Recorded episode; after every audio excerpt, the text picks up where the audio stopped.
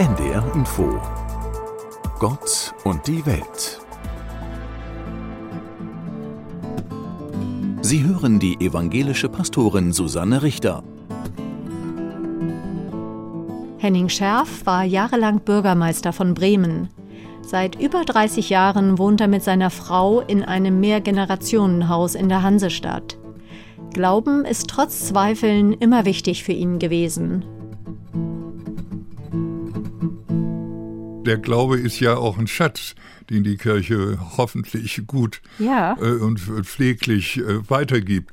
Und den wollte ich nicht aufgeben, den wollte ich nicht verlieren. Den ah, dem sind ich Sie auf der Spur geblieben dann. Ich ja. wollte immer wieder, und ich, ich habe mit einem katholischen Priester 20 Jahre zusammengelebt, jetzt mit einem Freund, der gerade gestorben ist, einem pensionierten Pastor, jahrelang zusammengelebt und wir haben so viel über Theologie geredet und so viel über Texte und so viel über Glaubenstradition. Und das war mir ganz wichtig. Das hat mir gut getan, dass ich da so zwei auch kritische, auch in ihrem Glauben kritische Theologen, die übrigens beide sehr befreundet waren miteinander und so richtig Ökumene gelebt haben, dass ich die in meiner Nähe hatte, dass ich mit denen zusammen war, dass wir ganz eng befreundet waren, dass ich ihre Texte lesen konnte. Und dann haben wir wirklich richtig, ja, auch biblische Interpretationen und Auslegungen geschafft. Ich mit meinem kritischen, skeptischen Kopf habe immer mitgemacht und sie haben mich einbezogen. Sie haben mich nie außen vor gelassen. Sie haben nie gesagt, du bist ein hoffnungsloser Fall, mit dir darüber zu reden hat keinen Sinn, sondern sie haben immer gemerkt, der gibt nicht auf. Und Sie leben ja seit über 30 Jahren in der Hausgemeinschaft. Waren die beiden Theologen da auch mit dabei? Ja. Ja, die waren da mit dabei. Okay, und Ja. welche Rolle hat der Glauben grundsätzlich oder spielt der Glauben in Ihrer WG? Ja, also wir sind eine bunte Gesellschaft, ein, ein, ein Ehepaar, die von Anfang an mit uns das Ganze eigentlich in Schwung gebracht haben, sind katholisch sozialisiert, sehr schlau, sehr klug, sehr.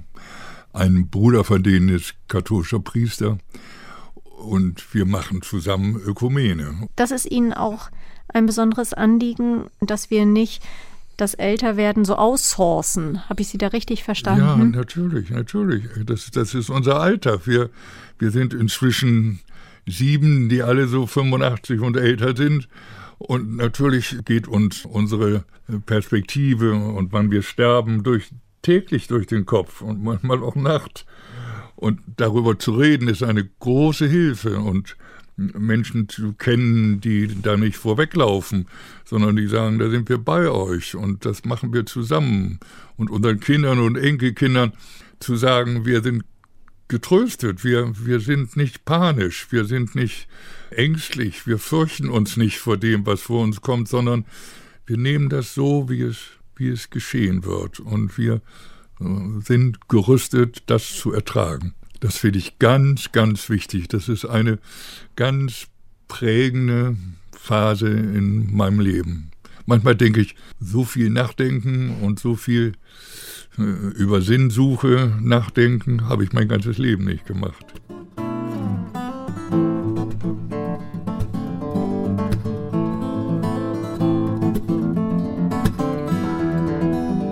Das war ein Beitrag der evangelischen Kirche. Das Interview in ganzer Länge finden Sie unter radiokirche.de.